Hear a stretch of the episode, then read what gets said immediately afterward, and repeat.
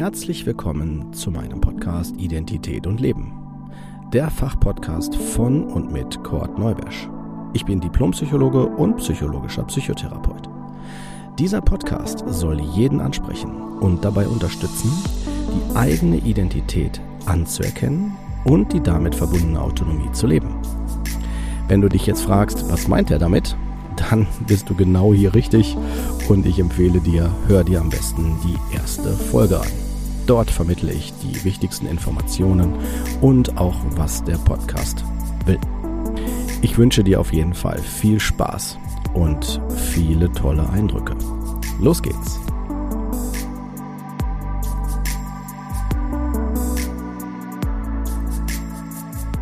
Herzlich willkommen zu einer neuen Folge von Identität und Leben. Folge 44, die Macht der Angst. Als ich mir überlegt habe, wie ich diese Folge nenne, hatte ich gedacht, wow, das ist doch bestimmt, also ich habe nicht nachgeguckt, aber ich glaube, da gibt es bestimmt zu diesem, zu diesem Titel, gibt es bestimmt, bestimmt tausend Bücher, tausend Filme, überspitzt formuliert und tausend Geschichten. Warum? Weil die Angst ich, ich weiß, ich habe Psychologie studiert, aber äh, wenn ich das jetzt aus heutiger Sicht nochmal betrachte, äh, würde ich tatsächlich sagen, und ich bin mir sicher, dass die Wissenschaft das auch belegt, dass das die stärkste Emotion ist. Also mit die stärkste Emotion. Je nachdem, welche Wissenschaft und welche Studien ich jetzt dazu nehme, um das zu belegen. Das ist auch gut so. Ich erkläre euch das kurz auf einer funktionalen, konstruktiven Ebene. Angst äh, gibt uns die Möglichkeit, relativ schnell, unmittelbar innerhalb von einem Bruchteil einer Sekunde ähm, mich auf die neue Situation einzustellen. Wenn ich jetzt zum Beispiel Auto fahre, ja, und das weiß ich noch, da war ich 19 oder 20 Jahre alt, äh, morgens auf dem Weg zur Ausbildung als Krankenpfleger und war auch Winter, und ich war noch halb müde, noch nicht richtig wach, hab schon Radio im Auto an. Also natürlich, klar, äh, ich war natürlich so wach, dass ich den Verkehr mitkriege, ne? Und ähm, war aber noch so, so gedacht, so, oh, am liebsten wieder ins Bett zurück, ne? So Frühdienst, ganz früh morgens und genau, war noch alles kalt, war zwar schon was heller, aber ähm, also so, dass man ein bisschen gucken konnte. Ja, und dann äh, habe auch da auch Schnupfen und plötzlich bremst einer vor mir.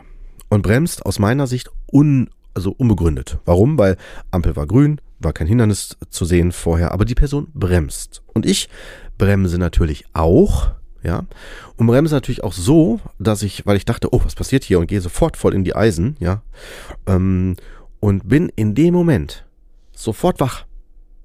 Warum? Weil der Körper sich entsprechend darauf einstellt. Also er schießt durch die ganzen Veränderungen in meinem Körper, also durch die Neuro Neurotransmitter, die ausgeschüttet werden. Ja, all die ganzen Hormone, der, der ganze Haushalt, der sich dann in dem Moment ganz schnell mit verschiebt, verändert, ja, so will ich es mal vorsichtig formulieren, äh, bin ich innerhalb einer Sekunde sofort hellwach, sofort agieren, also in der, in der Lage zu agieren und meine Reaktion auf die Situation einzustimmen. Also nicht, dass ich jetzt damit sagen will, bitte, ähm, ihr müsst alle mal einfach nur eine Schrecksituation morgens haben, dann seid ihr alle auch super drauf, also fit, wach und die Nase ist auch frei. Ähm, nein, was natürlich mit durch die körperliche Veränderung dann einhergegangen ist bei mir.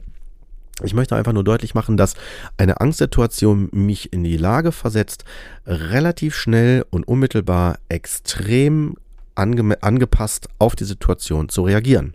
Wenn ich als, als Dachdecker auf dem Dach rumhüpfe, äh, werde ich wahrscheinlich am Anfang, ganz am Anfang mega unsicher sein, vielleicht, oh, oh, oh ne, falle ich hier runter und so weiter. Ne, ich bin kein Dachdecker, aber ich habe auch schon mal auf dem Dach gestanden. Also von daher, also abgesichert und so, aber nur um damit deutlich zu machen, dass das äh, eine neue Erfahrung erstmal vielleicht auch erstmal eine Ehrfurchtserfahrung ist, dass ich erstmal vorsichtig bin, einen Respekt davor habe und so weiter. Und ähm, das ist etwas, was ich damit deutlich machen will. Die Angst ist hier konstruktiv. Selbst wenn ich jetzt zum Beispiel ähm, die Tür aufmache und dahinter ist ein Löwe oder ein äh, sonst wer, ja, der für mich eine Gefahr darstellt, dann ist das total angemessen, dass ich darauf reagiere, indem ich schnell weglaufe, ja.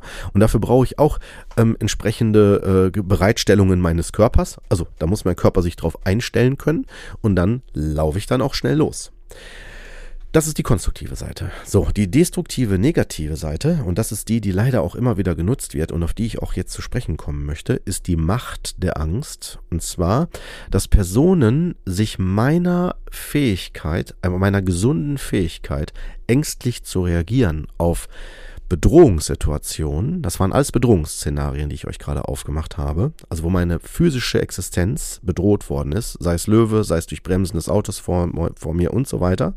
Und das ist auch möglich auf einer psychischen Ebene. Ich kann auch eine, eine psychische Bedrohung erfahren, die für mich dann genauso existenziell werden kann. Ja, das wäre zum Beispiel, wenn ich äh, vernichtet werde. Also äh, in einem Dialog. Ja, du bist nichts wert, du kannst nichts und so weiter. Ist auch eine Form von Vernichtung, von von äh, Bedrohung. Ja, oder wenn Eltern sich trennen, kann das auch, je nachdem wie es abläuft, auch erstmal eine Bedrohung sein, eine Existenzbedrohung. Ne? Dazu haben wir auch eine Folge gemacht, wenn ihr euch erinnert. Ähm, wenn nicht, ist das auf jeden Fall auch zu empfehlen, dass ihr da mal ähm, reinhört.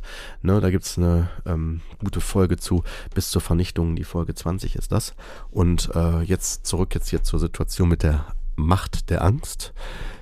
Früher, äh, mit früher meine ich jetzt vor ja, 30 Jahren, ungefähr 40 Jahren und noch weit, weit, weit davor hinaus, ähm, wurde mit Angst ähm, Kontrolle ausgeübt. Das macht man heutzutage sicherlich auch noch. Ja, das sehen wir auch in jüngster Vergangenheit, wenn wir in, in die, in die Nachrichten schauen. Wir haben mit Stand 22 jetzt äh, im Moment April. Und wenn wir nur an die Kriegssituation denken, ich möchte jetzt hier niemanden zu stark sensibilisieren, aber auch da wird viel mit Angst gearbeitet, mit Propaganda und noch vielen anderen Phänomenen. Da möchte ich jetzt gar nicht zu stark drauf eingehen. Aber Angst erzeugt eine Reaktion, die äh, ich dadurch halt auch als Kontrolle nutzen kann. Und damit haben wir schon auch die ganze Angst, wenn man so will, ja, entmythifiziert. Ja, Angst ist nichts anderes als ein Mittel, um Kontrolle auszuüben, wenn sie nicht in einem konstruktiven Sinne, Sinne funktioniert, wie ich sie euch am Anfang vorgestellt habe. Es ist dann an der Stelle ein Kontrollinstrument. Und das ist auch der Grund, warum wir extrem, also nicht alle, aber warum wir, warum es in unserer, auf unserer Welt die erfolgreichsten Bücher in der Regel Bücher sind, die auch mit Angst, mit, mit Gefahr spielen. Das haben wir. Man nennt das Konflikte, ne? Jegweder Art. Schaut euch das mal an, die Bestseller, ne? Also die meisten sind tatsächlich, das sind Thriller, Horrorbücher, Filme und so weiter. Und das liegt daran, dass wir halt uns in ein kontrolliertes Setting begeben, was bei, also wenn ich mich bewusst für einen äh, sowas entscheide zu gucken oder zu konsumieren und äh, dann halt an der Stelle zu sagen, ich grusel mich und ich habe aber die Kontrolle darüber, weil ich weiß, es ist nicht echt und äh, dann ist auch danach auch wieder gut. In manchen Stellen berührt mich das vielleicht, weil ich manche Erfahrungen damit gemacht habe oder Dinge so noch nie gesehen habe und dann werde ich da eingeladen, das mal aus einer anderen Sicht zu sehen, schön gruselig und so. Und äh, dann ist aber auch gut, weil dann ist auch zu Ende und dann lässt mich das vielleicht mit einem Eindruck oder mit einer Gedanken oder einer Idee zurück. So viel dazu. Aber jetzt schauen wir mal anders hin. Wenn wir jetzt davon ausgehen, wir zeigen einem Kind, ja, und zwar vor dem Grundschulalter. Ich, äh, Grundschulalter kann auch noch passieren, aber sagen wir mal vor dem Grundschulalter. Ein Film, der deutlich nicht für das Kind gedacht ist. Ja, also ein Gruselfilm, Horrorfilm mit einer Freiheit, äh, also wo, wo die FSK, die freiwillige Selbstkontrolle, ähm, bei 18 Jahre liegt. Ne? Und das ist ein Gruselfilm, wo es vielleicht um Mörder geht. Und ähm, ich gehe jetzt nicht in die explizite Darstellung, keine Sorge, ich will ja niemanden triggern. Aber ähm, wenn wir uns jetzt vorstellen, dass dieses Kind sich das ansieht, dann kann das Kind nicht unterscheiden, was es war, was es nicht war. Und es wird an der Stelle das als wahr bewerten. Und diese Wahrheit wird dann für das Kind extrem bedrohlich. Und das ist dann auch leider nicht mehr zu lösen in dem Moment. Also es ist eine Erfahrung, die dann gemacht worden ist, die das Kind dann auch in dem Moment nicht loslassen kann. Kann man natürlich therapeutisch oder auch mit der Zeit auch, je nachdem wie individuell dann auch behandeln. Aber was wollte ich damit sagen? Angst ist etwas, das ist, wenn man so möchte, wirklich die mächtigste, stärkste Waffe, die wir haben. Und damit möchte ich es genauso auch hier, ist ja schon fast wie ein Appell, den ich euch hier mitgebe, deutlich machen, dass Angst sollte bitte kein Erziehungs- und auch kein pädagogisches Werkzeug sein. Bitte, bitte, bitte nicht. Das sollte man so ein bisschen sehen wie mit der Atomkraft. Ja, die Atomenergie generell ist ja auch, ist sicherlich die Kernspaltung ist eine tolle Sache. Ähm, ich bin kein Physiker, aber ich gehe davon aus, dass es enorme tolle ähm, Möglichkeiten offenbart und alles, was ich bisher davon gelesen habe, war auch so. Aber es kann natürlich auch missbraucht werden. Und das, dann sprechen wir von einem Missbrauch. Und in dem Fall, was Angst betrifft, äh, wenn es destruktiv ist oder den Aspekt der Kontrolle hat, ist es immer ein Missbrauch aus meiner Sicht. Ja, und damit habe ich eine deutliche Wertung vorgenommen, weil ich damit auch ähm, sagen will, dass Angst im destruktiven Sinne die Quelle aller, also mit die Quelle aller Probleme äh, unterstützt. Ja, also die nämlich das Gefühl, nicht sicher zu sein, das Gefühl, bedroht zu sein, das Gefühl, dass, äh, dass ich, ähm, dass, dass etwas vernichtet werden kann, dass etwas nicht weiterleben kann, dass etwas nicht existieren kann. Und das ist etwas, was halt was viel mit Verantwortung zu tun hat. Und jetzt gehen wir aber nicht von dem Plakativen wieder hin zu uns selbst, ne, zu euch als Hörer. Ihr habt also auch eher sowas wie eine Eigenverantwortung. Wenn ihr merkt, bestimmte Dinge tun euch nicht gut, dann habt ihr die Verantwortung, sofern ihr das Alter mitbringt, das entscheiden und erkennen zu können, also sprich, Kleinkinder können es noch nicht, die können es intuitiv vielleicht, dass sich die Augen zuhalten oder sonstige Phänomene, ähm, aber als Erwachsener habe ich die Möglichkeit, darauf entsprechend zu reagieren. Und vielleicht habe ich es nicht gelernt und lasse es immer wieder zu, oder ich übe mich darin, dass ich es lernen kann oder ich lernen möchte. Das ist halt das, was ich damit euch deutlich machen will.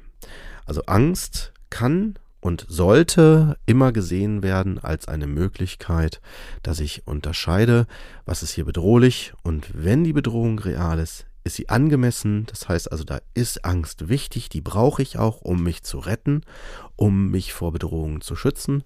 Und wenn die Angst nicht real ist, dann ist es wichtig zu schauen, wie kann ich mich davon distanzieren, weil das tut mir nicht gut. Mit diesen Gedanken lasse ich euch auch gerne erstmal wieder alleine und äh, lasst das gerne mal sacken. Und wenn ihr möchtet, hören wir uns auch wieder dann nächste Woche.